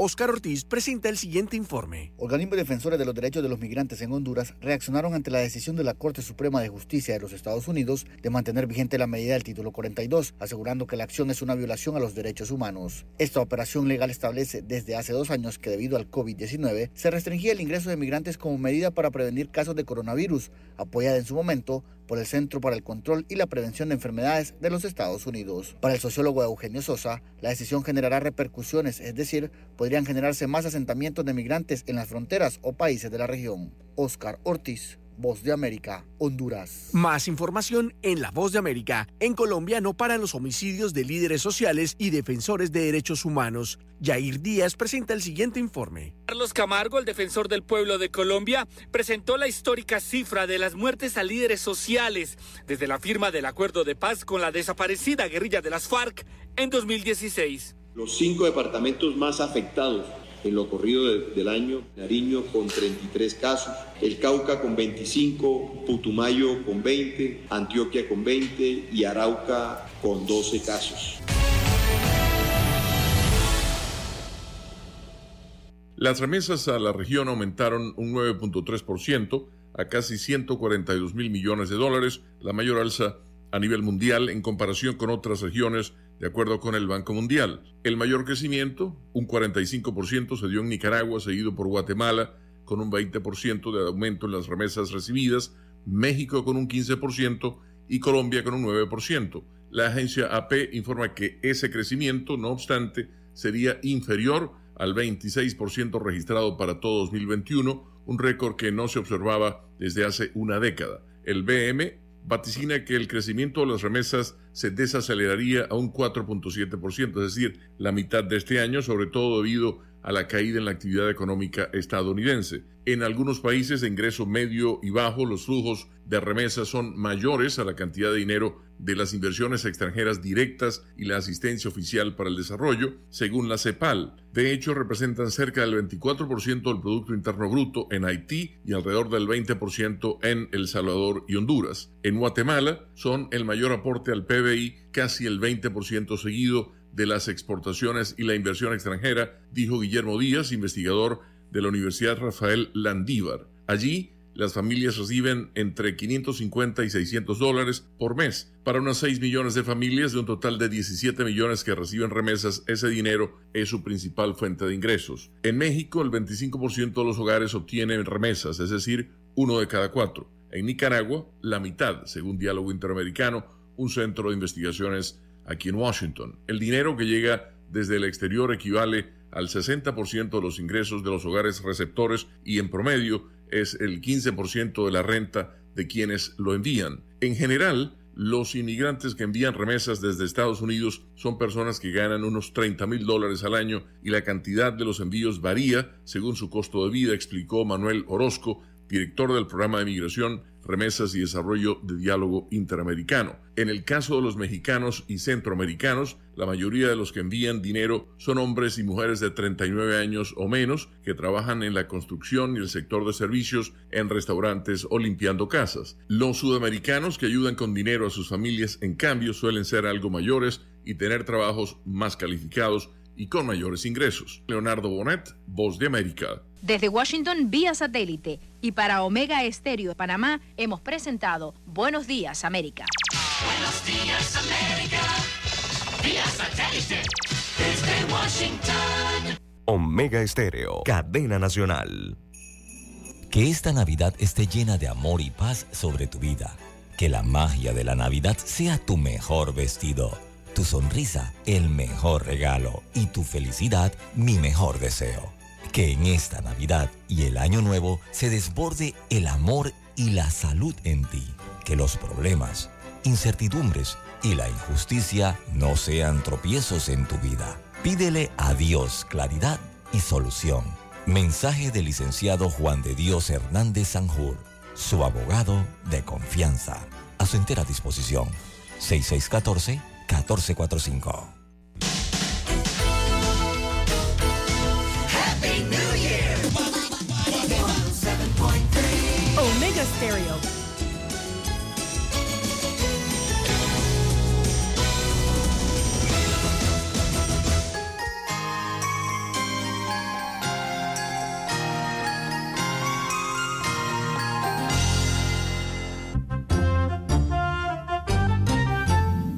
Avanza la mañana, son las 7, 5 minutos y avanzamos con más noticias. Están en sintonía de Omega Estéreo, cadena nacional. Un noticiero, el primero con las últimas, un noticiero para gente pensante. Gracias por escucharnos todos los días. Gracias por esperarnos. Bueno, don César, personal médico del Instituto Oncológico Nacional desarrollaron una manifestación interna solicitando la destitución del jefe del Departamento de Anestesiología y Pabellones Quirúrgicos. Los manifestantes con pancartas en mano y caminando en la sala de espera de los pacientes explicaron que las razones de la solicitud sobre destitución del funcionario es por supuesto acoso laboral y abuso de autoridad. Por parte de una fuente del IOM, o sea, el Instituto Oncológico Nacional, se conoció que este caso es de conocimiento de la Dirección General. Autoridades médicas del Instituto Oncológico Nacional no han emitido opinión sobre el conflicto laboral a pesar de acudir a las instancias correspondientes para lograr una opinión con respecto al tema. Don César. Una manifestación interna, don César, se dio. Y entre ellos hay personal médico también, ¿ah? Es una nota que nos llega. Porque no quieren en el cargo al jefe de anestesiología y pabellones quirúrgicos, porque dicen que establece eh, una conducta de acoso laboral y abuso de autoridad. Bueno, tienen que formalizar esas denuncias y tener las pruebas contundentes, don César, para que procedan, pues, lo que ellos piden. Si no, eso queda ahí como, como está actualmente. Y lo cierto, don César, es que esto a mí me preocupa porque como panameños sabemos la importancia que tiene este instituto para todos. Y mientras haya esos conflictos internos, don César, no va a haber un buen servicio. ¿Cierto o falso? Claro que, claro que afecta inmediatamente, don Juan de Dios. ¿Cómo Y, no? y- y preocupa, ¿no? Sobre todo por el, el servicio que brinda este Instituto Oncológico Nacional. Y preocupa también porque no simplemente es en el oncológico, hay otros servicios en el sistema de salud panameño, eh, que también están eh, enfrentando las mismas situaciones. Mire el otro caso que hay de la Caja del Seguro Social eh, con los administrativos que mantienen paro de labores, ¿no? Así que por allá, si por el oncológico, acá en el MINSA llueve, por eh, la caja del Seguro Social, también en las prestaciones de servicios de salud eh, no escampa, y administrativos en este caso, ¿no? Eh, son diversas situaciones que se están presentando en el sistema sanitario de Panamá. Bien, las 7, 8, 7, 8 minutos de la mañana en todo el territorio nacional. También se han registrado protestas de los adultos mayores, don Juan de Dios, precisamente, específicamente, perdón, de pensionados y jubilados. Han salido a las calles nuevamente, don Juan de Dios, en las últimas horas, eh, exigiendo un bono permanente, pero no es, el, no es la exigencia del bono que ya tienen. O sea, por ley ellos tienen un bono en el mes de diciembre de 60 balboas. Ahora están exigiendo eh, la creación eh, de tres desembolsos de bonos en el año, que serían distribuidos de la siguiente forma, es la petición que hacen.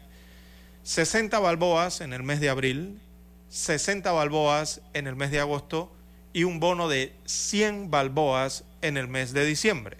Esto totaliza 220 dólares eh, que están solicitando los pensionados y jubilados en sus jornadas de lucha que continúan eh, el día de hoy. Igualmente, ¿no? Eh, en horas de la mañana se les ha visto reunirse cerca del 5 de mayo, por lo menos el día de ayer, ahí donde está el Parque Legislativo, para llevar adelante eh, sus protestas y sus exigencias eh, eh, que han emprendido ante la falta, señalan, de respuestas del gobierno central con respecto a cuatro puntos en un pliego de peticiones entregado hace meses al Ejecutivo. Por ejemplo, Guillermo Cortés, directivo de la Coordinadora Nacional de Jubilados, dijo, el presidente de la República, Laurentino Cortizo, no ha respondido a las peticiones presentadas que incluyen cuatro puntos concretos. ¿Cuáles son esos cuatro puntos concretos, don Juan de Dios? El pago de los intereses por mora como derecho derivado de la retención de la segunda partida del décimo tercer mes de los años 1972 y 1983 a los servidores públicos y trabajadores del sector privado que laboraron durante ese periodo. También piden un bono permanente, repito, de tres desembolsos en el año. 60 dólares en abril, 60 dólares en agosto y 100 dólares en el mes de diciembre. También solicitan un ajuste a las jubilaciones y pensiones de la Caja del Seguro Social. Y por último, la cuarta solicitud es mejoras en los servicios de atención médica y medicamentos en el sistema eh, de salud panameño. Así que son las peticiones que mantienen entonces por estos días a los pensionados y jubilados eh, realizando protestas eh, en las calles. También a ellos se han sumado exfuncionarios que han protestado frente al edificio Avesa por su parte. Bien, son las 7:11 minutos. La Asociación de Comparsas Unidas de Panamá solicitaron el apoyo económico a la Autoridad de Turismo de Panamá para poder participar en el Carnaval 2023 en la ciudad capital. Santiago Peña, representante de la agrupación, dijo que entregaron un pliego de peticiones y la programación de una reunión con las autoridades de la ATP para tratar temas como la relación a su participación en las fiestas Carnestolenda. Para Peña, acá la nota, eh, son más de 10 comparsas a nivel del distrito capital que desean presentarse con ritmos nuevos y disfraces para poder eh, poner el toque de alegría y música a la fiesta del panameño. Considero que necesitan apoyo económico para la compra de instrumentos musicales, disfraces y otros gastos que implica su participación. El gobierno nacional oficializó los carnavales de 2023 y asignó una partida de 2.250.000 dólares para su organización en Panamá y el resto del país. Los carnavales se van a celebrar del 18 al 21 de febrero. El monto asignado, un millón y medio, serán para la fiesta capitalina y 700 mil para diversos lugares del resto del país. Estos serán los primeros carnavales post pandemia, don César, que, pandemia que fue declarada así por el COVID-19, don César. Así que los participantes de las comparsas quieren, don César, que se le dé el Quieren apoyo. presupuesto, quieren plata, eh, don Juan de Dios, quieren recursos Eh, para poder money. Pero eso es lo que yo me quedo. Siempre he pensado en esto, ¿no? Eh, uno observa cómo se organiza el carnaval en el interior de la República, don Juan de Dios, en, en áreas como Los Santos, en Coclé, eh, incluso en Capira y algo por allá Sí, en Dolega, en Chiriquí. Y uno ve que estas comparsas o estas organizaciones, don Juan de Dios, eh, ellos hacen, o sea, este tipo de agrupación carnavalesca sale a la calle, hacen sus propias actividades, se financian a través de comparsas, pues, ya, ya sean de barrio, de residencias o, o de sectores, ¿verdad?, dentro de una ciudad. Y eh, se organizan, don Juan de Dios, para sus gastos vestimenta, instrumentos, todo esto sale de una misma comparsa. Y salen entonces a la calle a interpretar su música y sus bailes, ¿no? Dentro de las comparsas de cada punto de la ciudad, eh, sobre todo interiorana, donde se realizan los carnavales.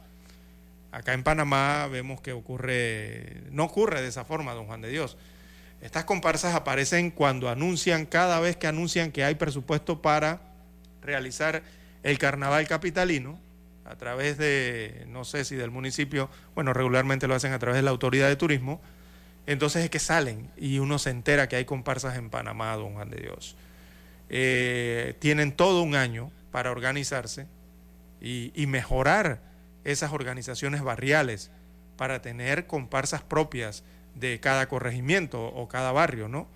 Pero bueno, vemos que año tras año ocurre la misma situación. Eh, salen a relucir cuando se enteran que hay presupuesto y entonces vienen a las solicitudes de los apoyos. Bueno, pero es lo que usted dice, don César. En el interior cada uno pone su tambor. Ca- Cada residente se compra su vestido, don Juan de Dios. Cada También. residente voluntariamente, eh, digámoslo así, dona, expone sus dones de bailarín y su alegría, la regala, don Juan de Dios, en medio de la fiesta del carnaval. Pero acá en Ciudad Capital eh, no tiende a ser así. No, no, quieren la plata para comprar indumentaria, dice, comprar. eh, Acá si no los vistes, si no les compras los equipos, los, eh, los, los aparatos y los, los instrumentos, eh, y, y incluso si no hay ni algún tipo Pero es que de si no viático, tienes reconocimiento, no salen. si- es que si tú no tienes instrumentos, don César, tú no tienes ninguna comparsa. Exactamente, por eso les digo quiénes son los participantes realmente de estas comparsas. ¿Qué organizaciones son realmente? Eh, no, no, no, la, la, la- las comparsas tienen que tener su propia instrumentación. ¿no? Si no, no tienes nada. Lo que tienes es un grupo de personas que quieren participar, pero quieren dinero para supuestamente comprar, eh, qué sé yo, instrumentos, dice, comprar ropaje, máscara, qué sé yo, cuántas cosas. Entonces, eh, eso no es ninguna comparsa. Por eso digo, no es ninguna La agrupación comparsa- carnavalesca. No, no, no, no, no, eh, eh, eso es, una simple improvisación. Ahora, puede haber algunas, ¿no? Que sí están equipadas. Yo no digo que todas no estén equipadas.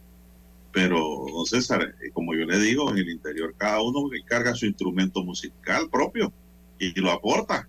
Exactamente. Y se viste y cada uno compra su, su vestimenta y se hace la, rum- la rumba y la fiesta.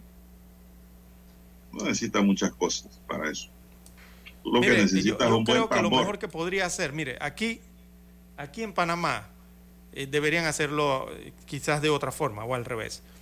Eh, mire, yo creo que la autoridad del turismo de Panamá lo que debería es instaurar eh, algún tipo de concurso o de premio general en el carnaval Exactamente. para incentivar entonces a los barrios a tener organizaciones y agrupaciones de comparsas que se organicen durante un año y presenten entonces eh, un, un tip- el- los bailes se presenten adecuadamente en la ruta del carnaval. ¿Para qué?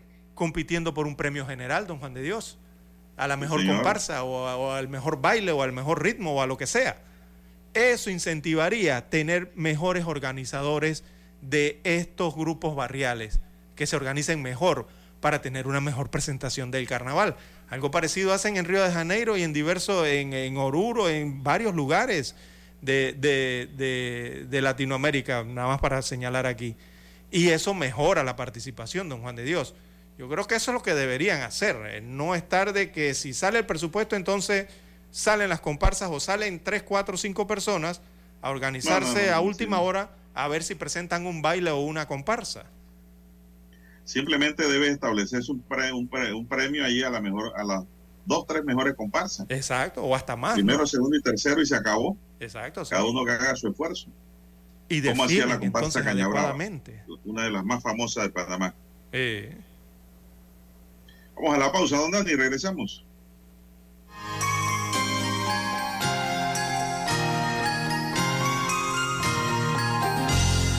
Noticiero Omega Estéreo. Desde los estudios de Omega Estéreo, establecemos contacto vía satélite con la voz de América. Desde Washington, presentamos el reportaje internacional.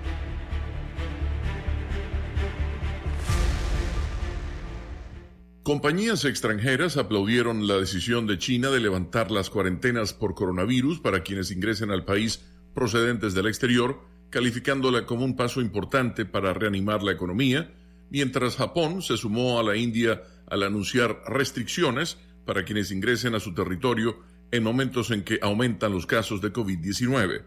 Según la agencia AP, la abrupta decisión del Partido Comunista Chino de levantar unas de las más estrictas restricciones contra el virus surge en momentos en que China trata de revertir su reciente declive económico.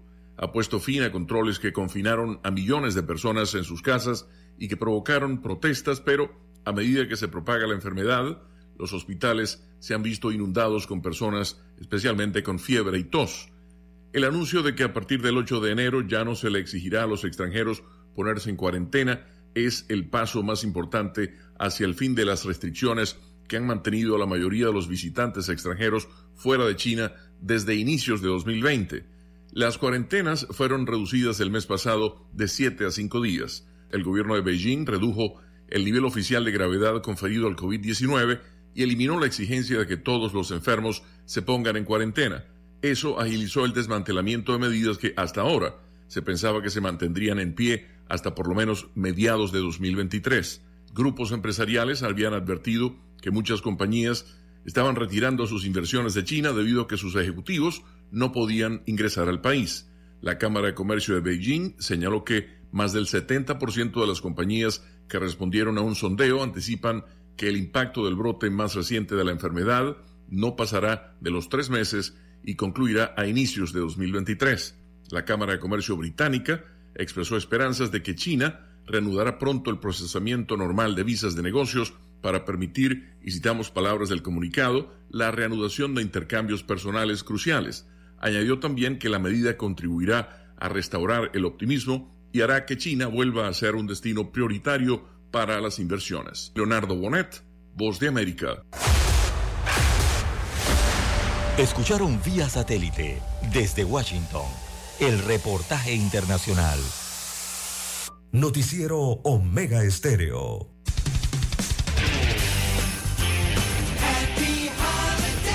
Omega Stereo.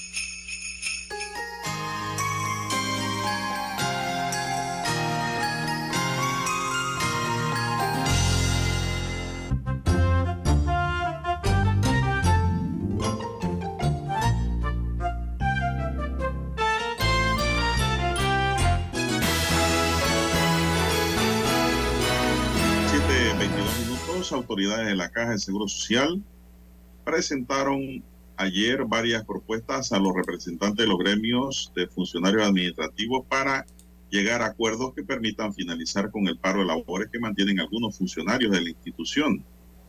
Edwin Salamín, secretario general de la Caja de Seguro Social, indicó que en la reunión se dieron avances con la aceptación por parte de la administración de la no represalia hacia los funcionarios en paro que se reintegren a sus labores, que fue uno de los puntos planteados por los gremios. En base a estos planteamientos, informó que los gremialistas vieron con buenos ojos estos planteamientos, no obstante, estos expresaron que las propuestas deben ser consultadas con las bases para dar respuesta en la próxima reunión. ¿Cuántas organizaciones hay en la Caja de Seguro Social, César? Usted que conoce la caja por dentro. ¿Cuántos gremios hay ahí? Uf, hay diversos, don Juan de Dios. Tienen asociaciones, agrupaciones internas, eh, administrativas, eh, de médicas, de médicos, perdón, también, eh, diversas dentro de la Caja del Seguro Social. Y sobre todo por cada unidad ejecutora, ¿no? O especialidad, ya sea administrativa o médica. Una problemática seria. Son las dentro. 7.24. Bien, Bueno, ¿qué más amigos tenemos, oyentes, César? También en, en otras informaciones, eh, para la mañana de hoy, eh, bueno, esto le interesa a los panameños también, tiene que ver con algo de deporte, don Juan de Dios, y es que la CONMEBOL, la CONMEBOL es la Confederación de Fútbol de Sudamérica, ¿no? la que une a todos los suramericanos, y la CONCACAF, que es la nuestra acá donde está Panamá, eh, están en negociaciones para llevar la Copa América 2024 a Norteamérica, don Juan de Dios. Estados Unidos y Canadá eh, ya se han ofrecido para albergar la Copa América 2024, por lo menos la intención. Así que, según los, las reuniones o los acercamientos que están teniendo ambas confederaciones, eh, se disputarían, esta Copa América estaría disputada por las 10 selecciones de la CONMEBOL, o sea, todas las suramericanas, más los Estados Unidos, más México y Canadá. Y habría invitados, eh, habría tres invitados más del área de la CONCACAF, pero esos tres invitados están sin definir. Entonces, esto nos da un indicio de que Panamá, con su selección de fútbol, posiblemente, don Juan de Dios, si esta Copa América, estas dos confederaciones eh, logran los acuerdos y la realizan en Norteamérica y con ambas confederaciones, lo más probable es que Panamá pueda estar en esa Copa América 2024 eh, porque ya se habla de tres países de la CONCACAF que estarían presentes, Canadá, México y Estados Unidos, y habría, habría tres invitados más de la CONCACAF. Regularmente esos invitados siempre se cogen por el ranking que tienen en la CONCACAF, y actualmente Panamá está entre los cinco primeros. Ya hay tres que están oficiales, y si habría tres cupos más, lo más probable es que Panamá podría ser uno de ellos. Así que hay que esperar a que termine- terminen esas negociaciones o esos acercamientos, a ver si hay un acuerdo y finalmente la Copa América de Fútbol del 2024 se realice eh, Estados Unidos, que realmente es el que ha... ¿No sería, no serían los invitados Costa Rica, Jamaica y Honduras? Eh, podría ser, pero hay que ver los rankings cómo están, don Juan de Dios. Bueno, Las posibilidades existen.